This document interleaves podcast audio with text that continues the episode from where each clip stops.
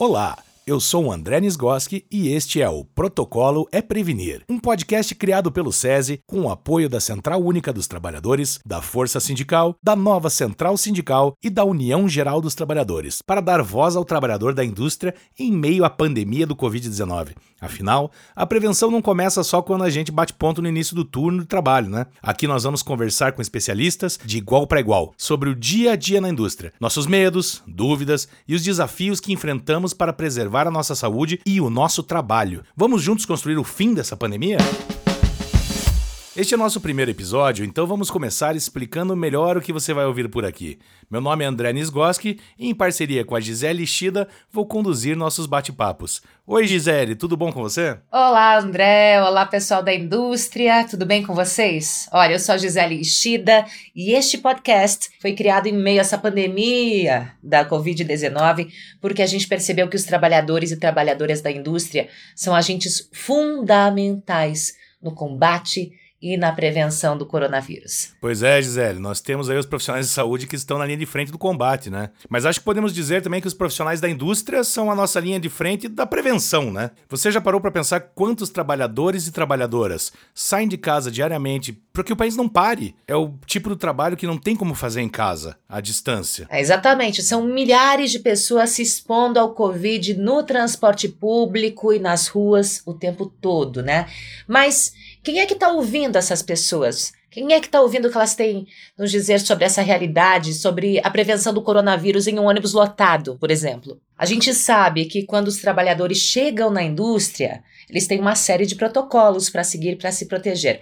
Mas e aí, antes de chegar ou quando eles voltam para casa. O que, que acontece? Porque o corona não bate ponto, não, né? É, e é por isso que a gente tá aqui, né, Gi? Porque a gente precisa ouvir as dúvidas, relatos e experiências de quem está fazendo o país rodar no meio da pandemia. É, a gente gosta de dizer que esse podcast nasceu para viralizar a prevenção, né, Gisele? E a gente tá aqui como interlocutores da indústria para conversar com profissionais da saúde e assim conseguir disseminar o melhor tipo de informação sobre a prevenção. E como 2020 já tá acabando, todo mundo tá mais do que cansado dessa história aí de coronavírus coronavírus, né? Todo mundo. Mas o número de casos está aumentando e as festas de fim de ano estão chegando. E como é que a gente faz para passar pelo menos o um Natal feliz e protegido com a nossa família, hein, André? Olha, Gi, pra gente não falar nenhuma besteira aqui, hoje vamos receber o Dr. Wercilei Saraiva Vieira Júnior, que é infectologista e vai responder as dúvidas que algumas trabalhadoras mandaram pra gente.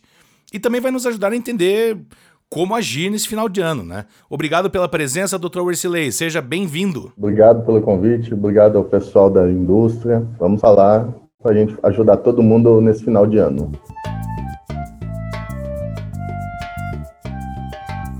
Então a gente já vai começar ouvindo uma das dúvidas da Priscila Silvia Meneghetti, que é técnica de segurança do trabalho lá em Pinhalzinho, em Santa Catarina. Pois bem, a pergunta que eu tenho para fazer agora nessas épocas de fim, fim, de ano, de festas, se existe a possibilidade da gente comemorar com as nossas famílias, como que a gente deve proceder da forma mais segura possível, né? Até porque normalmente muitas pessoas só têm essa época do ano para se encontrar com alguns familiares que, que moram longe, para poder reunir as famílias. Então, qual que é a recomendação dos especialistas? O que a gente poderia fazer nesse, nesses dias de, de comemorações para reunir a família, se for possível, com uma certa segurança? E, doutor, antes do senhor responder, a gente vai emendar aqui outro áudio que nós recebemos da Rafaela Gomes de Matos, que é cozinheira e estudante de psicologia de Brasília, e ela traz aí uma percepção sobre as festas de fim de ano em 2020. Vamos ouvir. Eu não acredito que o país está preparado para festas de fim de ano. O que eu acredito a respeito é que as, as famílias não devem fazer festa no final de ano que as pessoas precisam fazer festas é, nas suas casas com quem moram com elas. Por quê? A doença ela ainda existe, ela não diminuiu, ela não está mais fraca, as pessoas ainda estão morrendo por conta dessa doença. E por mais que tenha diminuído o número de casos, o país ele já está entrando na segunda onda da doença. Tem estados que estão com um segundo lockdown, que as pessoas estão morrendo muito mais do que antes. E eu acredito que com essa folga que as pessoas deram, que as pessoas voltaram a sair de casa, pararam de trabalhar em home office, muitas pessoas em todos os estados ficaram mais relaxadas. Eu acredito que isso aumentou muito o número de contaminação, inclusive é, entre as pessoas que não têm sintomas, né, os assintomáticos. O que aumenta mais ainda o risco de, numa festa de família, é, passar essa doença para um idoso, para a mãe, para o pai. Então eu acredito que é muito perigoso. É, as pessoas não vão usar máscara em reunião de família. Ah, ah, vamos botar uma regra de todos usarem máscara. Não vão. Eu não acredito que as pessoas vão usar máscara. Elas estão em casa, elas estão com a família, elas estão com o pai, elas estão com a mãe, elas acreditam que está todo mundo saudável, é, porque não, não tem sintoma, vão se reunir, não vão usar máscara e de repente uma criança que não está com sintoma nenhum vai passar para o avô, para a avó. É, então, doutor, viu aí no áudio do pessoal, né? Tem algum protocolo eficaz mesmo para esse tipo de festa familiar que reúne não só aquelas pessoas que já convivem na mesma casa no dia a dia, mas também aquelas que são de outros núcleos familiares, assim podemos dizer, e às vezes até de outras cidades? Isso mesmo, André. É uma boa pergunta e principalmente a gente tem que orientar as pessoas. Infelizmente, a recomendação é que não exista comemorações fora do lar. Por que, que a gente está recomendando isso? Nós sabemos que muitas pessoas se mantiveram mantendo isolamento até essa data, mas o vírus está circulando e muitas pessoas podem fazer essa transmissão de assintomáticos, ou seja, eu não tenho sintomas e eu vou entrar em contato com uma pessoa de mais idade e essa pessoa sim pode apresentar uma doença bem mais séria. A gente estava conversando um pouquinho antes, né, de entrar, a gente estava falando que o nosso grande medo é depois das festas, que as pessoas vão se contaminar nessas festas de fim de ano, nessa vontade de ver os amigos, familiares, e com isso a gente vai ter um impacto em janeiro. Então, se a gente puder orientar e as pessoas quiserem nos ouvir, a verdade é, infelizmente não podemos fazer confraternização fora. Mas eu vou fazer. Então, a única maneira é tentar usar máscara o tempo todo, higiene de mãos o tempo todo, evitar compartilhamento de talher, de copos, mas mesmo assim é arriscado. É, a gente sabe que todo mundo está comendo, bebendo na ceia de Natal, né, no Ano Novo, o tempo inteiro, ah, e nesse momento a gente sabe que é difícil usar máscara, né, doutor? E a pessoa fala aí, ah, mas só, só, são poucas pessoas, né, só vem aos meus filhos, e vem também aqui meu, meu genro, enfim, meus netos. Ah, mesmo sendo pouca gente que chega em casa, doutor, qual o risco disso? É alto. Se você não teve, não tem imunidade ou não tomou a vacina, que a gente espera que a vacina só para nós brasileiros só a partir do ano que vem, a chance é real de você se contaminar num desses eventos. Existe mesmo de contaminação, né? Sendo uma pessoa fora do ciclo de convivência, essa pessoa pode estar contaminada e vai contaminar um da, uma pessoa do seu ciclo e automaticamente você contamina todo mundo. Então a gente pode dizer que o seguro mesmo seria conviver com o pessoal da sua casa, aquele que você já convive no dia a dia. Esse é o núcleo familiar, esse núcleo do lar, sim, é possível você fazer comemoração com eles. Então não entra ninguém de fora, é isso, doutor, que o senhor recomenda? Não traz então, ninguém de fora, não vai para casa de ninguém. Isso, isso mesmo ficar na sua própria casa com as pessoas que já te convivem. É, pessoal, bom lembrar que longe dos olhos não é longe do coração, né? Então você pode muito bem passar até as festas de fim de ano com o pessoal aí à distância, cuidando daqueles que estão de dentro da sua casa no dia a dia com você. É isso aí, doutor?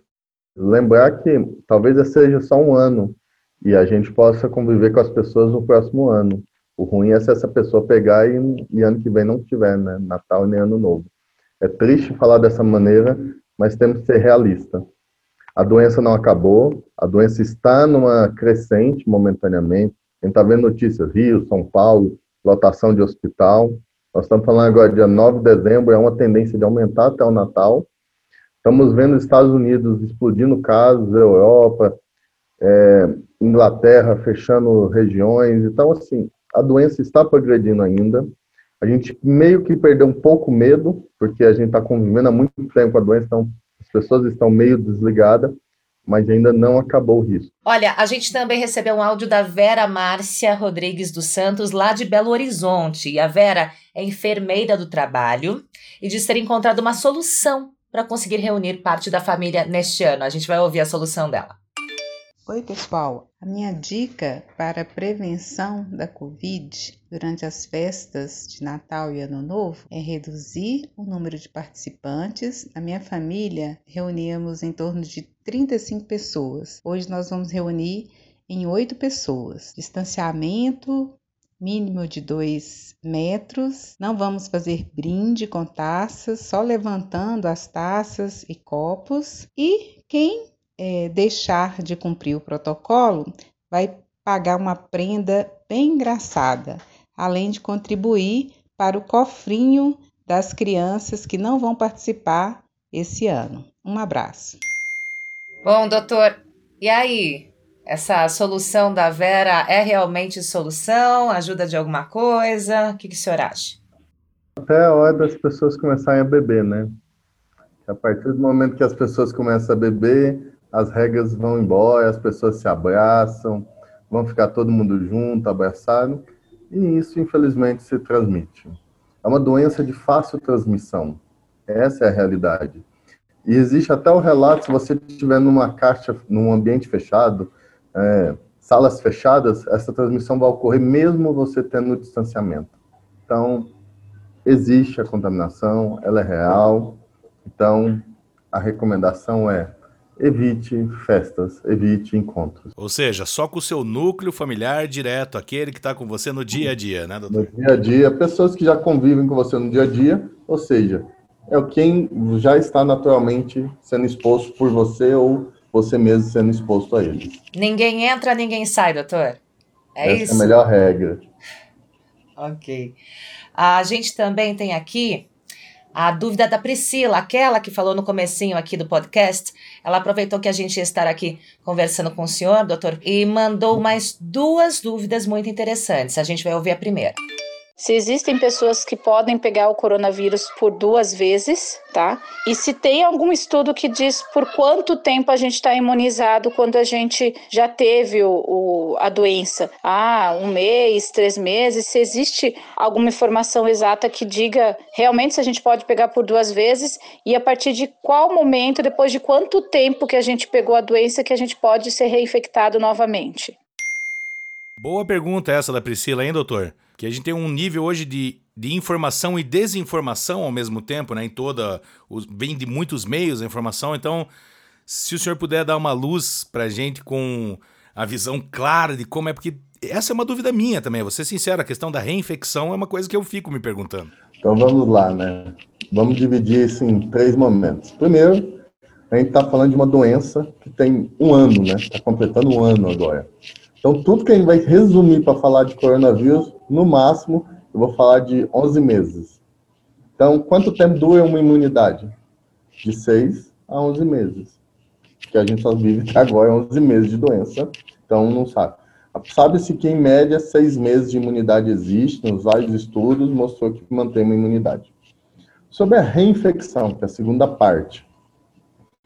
Se a gente pensar que hoje nós estamos falando de 30 a 40 milhões de pessoas no mundo todo contaminadas, e a gente fala de aproximadamente mil a dois mil casos de pessoas com reinfecção, então se a gente pensar no global, a reinfecção é um evento relativamente raro.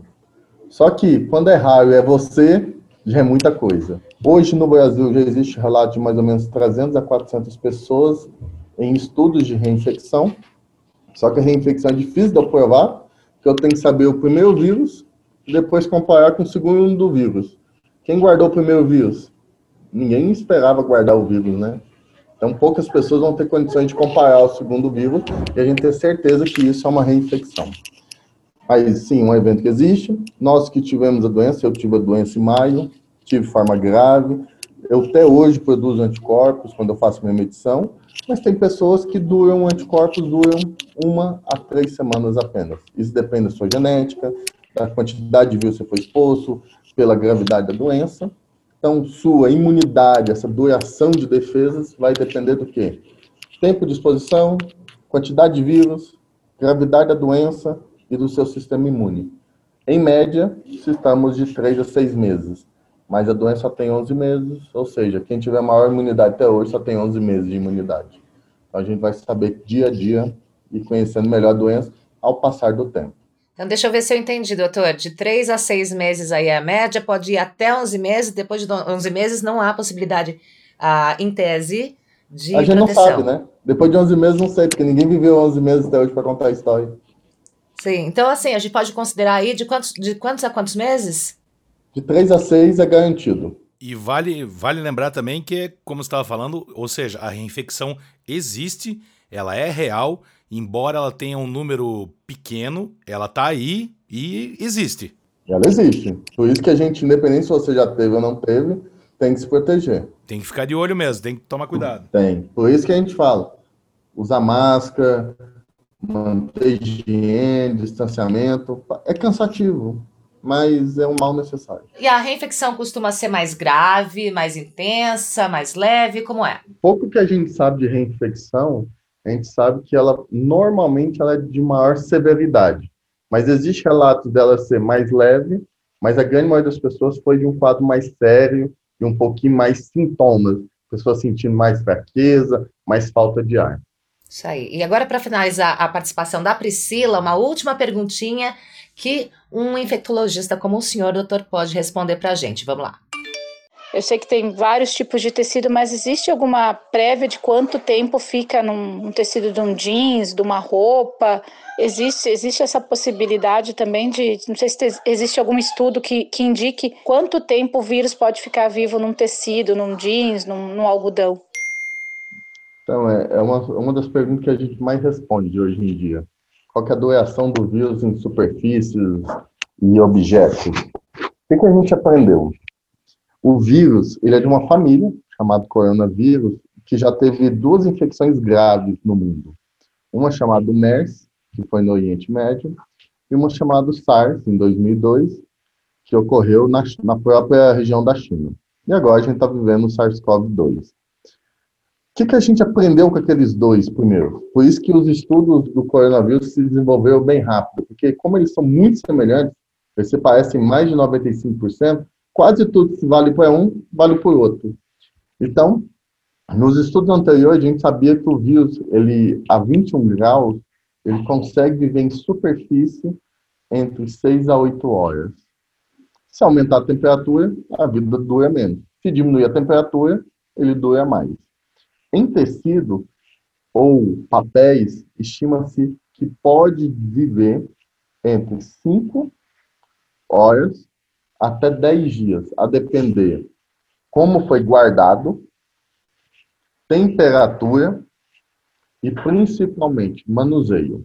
Então, se você pegar um papel que fica guardado em estufa, ele pode durar muito mais tempo. Se ele fica guardado em ambiente quente, dura menos. Então, tudo isso tem a ver. Mas, em média, 5 horas é o tempo que dura em uma superfície.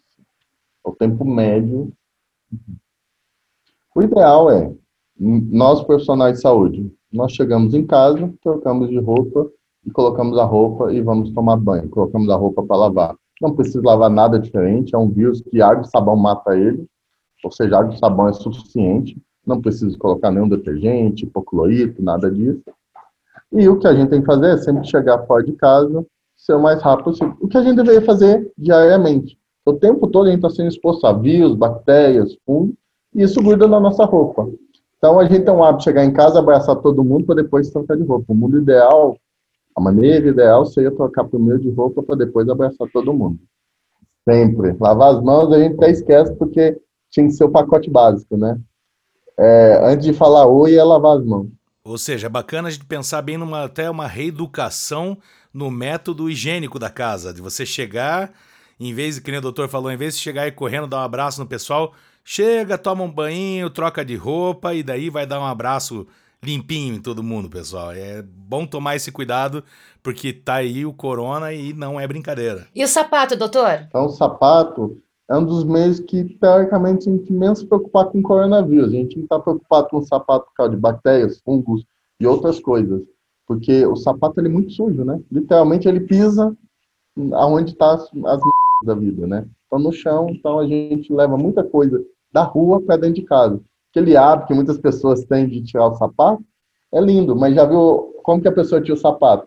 Um pé em cima do outro, ou seja, o que, que ele acabou de fazer quando ele tirou o primeiro pé? contaminou só meio e está pisando da mesma forma. É, doutor. Tem alguma recomendação de como fazer isso para não se não, não, não se sujar antes de, de, de entrar em casa depois de tirar o sapato? Então, o que a gente pode fazer realmente seria tentar usar ambientes contaminados, ou seja, sapatos junto com sapato, nada misturar roupa usada com roupa suja, ser mais objetivo, ir direto para o banho. Isso que seria o ideal. Bom, sempre tem um métodozinho de prevenção ali mesmo. Ouviram bem o doutor, né, pessoal? Chegou em casa, vai para o banho.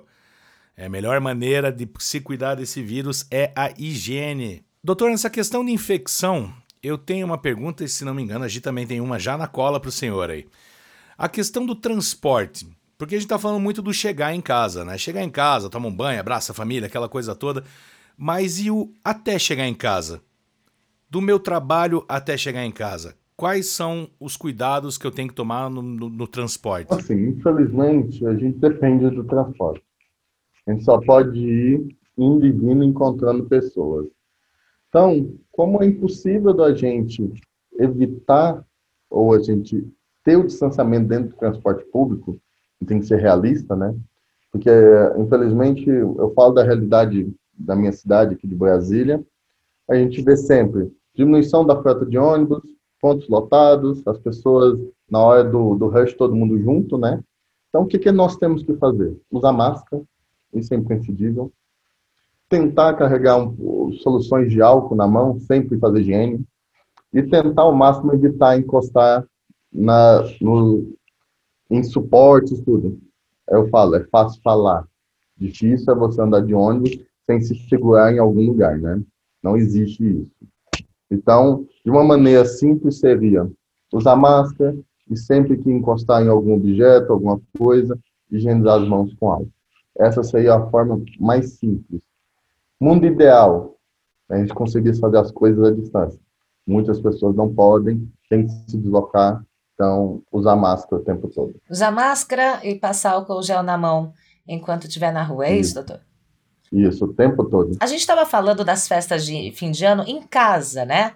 Mas a gente sabe que o brasileiro tem aquela tradição do amigo secreto ou tem a confraternização de fim de ano da, da empresa e muita gente quer né, essa aproximação. O que, que o senhor fala sobre isso, doutor? Então, mais uma vez a gente volta. Como que se evita coronavírus? Distanciamento social, uso de máscara, higiene de mãos. Quando a gente fala de um evento social, a primeira coisa que a gente está quebrando é o quê? Distanciamento. Então, sim, estamos suscetíveis em qualquer evento de estar próximo. Segundo, é possível você, dentro desse evento, usar máscara o tempo todo? Se você tiver uma confraternização, vai ter alimentação, vai ter bebida, daqui a pouco está todo mundo se abraçando. E a segunda coisa que a gente se perde é a higiene de mãos. Na verdade, é a primeira, né? Que raramente a gente tinha um hábito de fazer higiene de mãos corretamente. A gente está pedindo para higienizar as mãos, não estou nem falando para fazer da maneira correta. Então, infelizmente, é mais uma vez, não deveríamos ter festas de fim de ano nem confraternizações. Ah, mas a minha equipe, eu sempre encontro tudo isso. Equipes reservadas, mas nunca é equipes reservadas. Sempre vai ter um alheio à história, um, um adendo, ou um adjunto vindo, um familiar, um parente, associando a esse evento. Então, correto não ter festas mesmo, infelizmente. Aí a pessoa vai falar, ah, mas eu encontro essa pessoa todo dia no meu trabalho, mas não está comendo, não está bebendo, não, né, doutor? Está usando máscara, está mantendo um certo distanciamento. Então, tem esses pontos. Se você conseguir fazer uma confraternização com todo mundo de máscara, todo mundo a dois metros de distância, ninguém se abraçando, ninguém bebendo e ninguém comendo, pode fazer a confraternização. Eu não conheço Mas confraternização é me... assim. Aí é melhor ficar em casa, né, doutor? Se não for para comer, beber e abraçar, é melhor ficar em casa. Concordo plenamente.